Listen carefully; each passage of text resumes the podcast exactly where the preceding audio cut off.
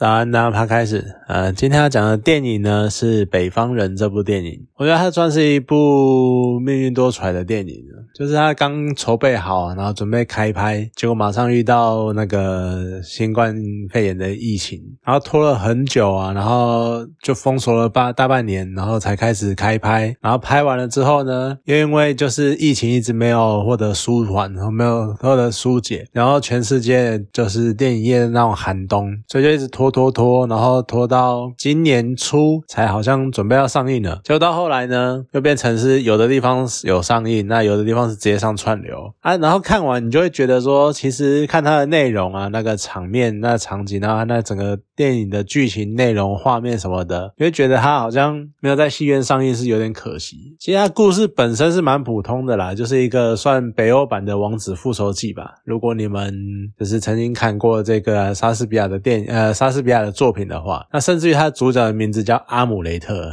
就。很明显就是在致敬哈姆雷特这样子，然后他为了帮身为国王的父亲报仇，然后誓言要诛杀那个夺篡篡夺王位的叔叔。就你看，这完全就是《王子复仇记》的剧情。不过电影一开始啊，那个整个氛围啊，那整个气氛，然后整个塑造，然后再加上一些场景，然后一些剧情的编排，我一开始还以为真的有这么一回事，就是真的是可能什么北欧的神话之类的。所以我一开始还在想说，为什么不同的文化好像都会有这种。王子复仇的这种传说或故事之类的，然后后来我才意识到，哦，没有啦，这个应该算是编剧想要有点类似，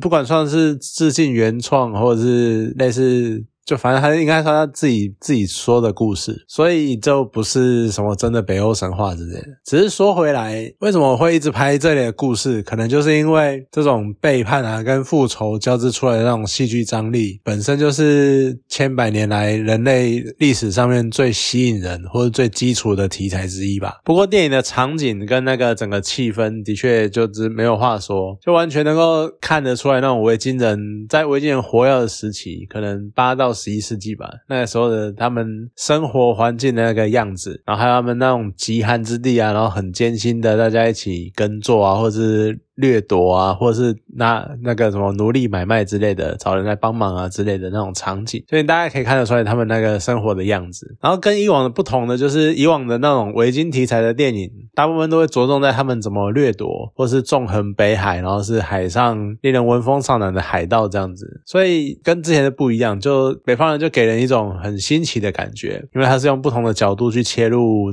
所谓维京人的故事，而且因为时代背景是那种古代的北欧，所以他也不。会有太多的灯光或者是什么很缤纷灿烂的色彩，那很多时候画面呢呈现就是很单纯的几种颜色的对比，比如说黑跟白啊，或者是黑跟红啊之类这种类似的对比。甚至于我之前我忘记是看预告还是看那个海报之类吧，我就一直以为它会是一部黑白片，结果看了之后才知道哦不是，其实那种白天的时候还是会有该有的颜色的分别这样子。然后你看它这种很单调的色彩。构成的那种场景，你又反过来去凸显了那一个时期的那种北欧的荒凉，然后还有那种物质贫乏的那种感觉。我觉得这种互相呼应的方式还算蛮有趣的。那故事中有一个蛮特别的桥段是阿姆雷特他在回来之后，他一直认为他的母亲是被迫嫁给叔叔，所以他看到母亲，然后就想要把母亲救出来，觉得说母亲是爱爸爸的，然后是受迫，所以嫁给他的叔叔这样子。结果发现他母亲却对他说，他的父亲才。是那个强迫女人为他生孩子的混蛋，那反而叔叔是真心体贴母亲，然后真心的喜欢母亲，然后把母亲视为一个可能算对等的存在，或者真的视为一个爱情的对象，才是王后真正希望的真爱，而不是像国王只是其实只是把他当生孩子的机器而已。所以你看这段其实想想蛮有趣的，因为整部电影你看到的角度都是阿姆雷特王子他的角度在看待这整件事情，那所以他看到的呢就是那种背叛，然后想要的。呢，只有复仇，都是很负面、很糟糕的想法。可是如果你去想，他的父亲才是那个鱼肉百姓，然后才是那个烧杀掳掠的维京海盗头，而实际上他也真的是海盗头。然后登上，然后登上王位，就杀了哥哥。登上王位之后，被跑到就跑到荒岛上面，然后自己有点类似一个成立一个小国家，然后自给自足的那种。他的叔叔，他如果其实只是想要就这个样子安安稳稳的带着国民，然后单纯的生活在另外一个岛上，就。只是单纯这样生活的话，你去想那个差别，就是一个到处掠夺的国王，跟一个想带人民安居乐业的国王。如果单纯从这个角度去想，你会选哪一个呢？就好像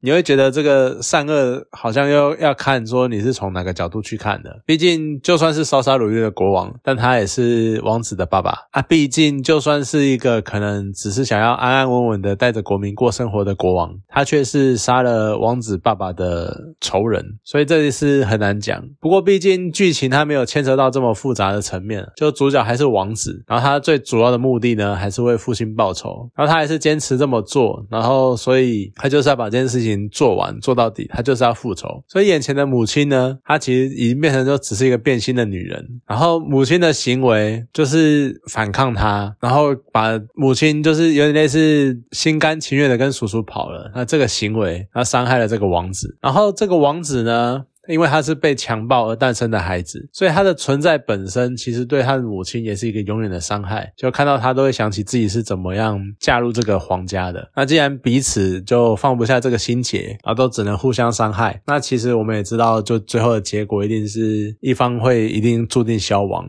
那当然想也知道，毕竟是王子嘛，因为最后还是要一个大决战之类的。而且有趣的是，那个最后。大决战在一个岩池岩浆池的旁边，它觉得不华丽，就是很粗糙、很朴素，可是非常的扎实，就是真的一刀一剑的对砍这样子。虽然说我不太知道为什么两个人都要裸体对打的那个原因是什么，就你看的时候你会觉得说这是某种仪式感吗？或者是就只是单纯因为岩浆旁边，因为旁岩浆旁边太热了，就是要脱光衣服这样子，只是那种很纯粹生死搏斗，然后就很像呈现的有点像隐藏在。那个人类外皮下的那种野性，就毕竟我们当年也是从动物演化来的，而就很像那个一开始国王跟王子他们会在山洞里面模仿猎犬一样，就可能那种野兽本能就是驱使他们一直去争斗、去掠夺的那种原动力。然后呢，也再一次强调了整部电影呈现那种很原始的风貌。那当然，这部片对我来说，其实它剧情就像我讲的，就是蛮普通的，不会有什么很深刻的感悟啊、感触什么的。可是整部片的气氛还是会。觉得真的非常的震撼，就你看那种人类在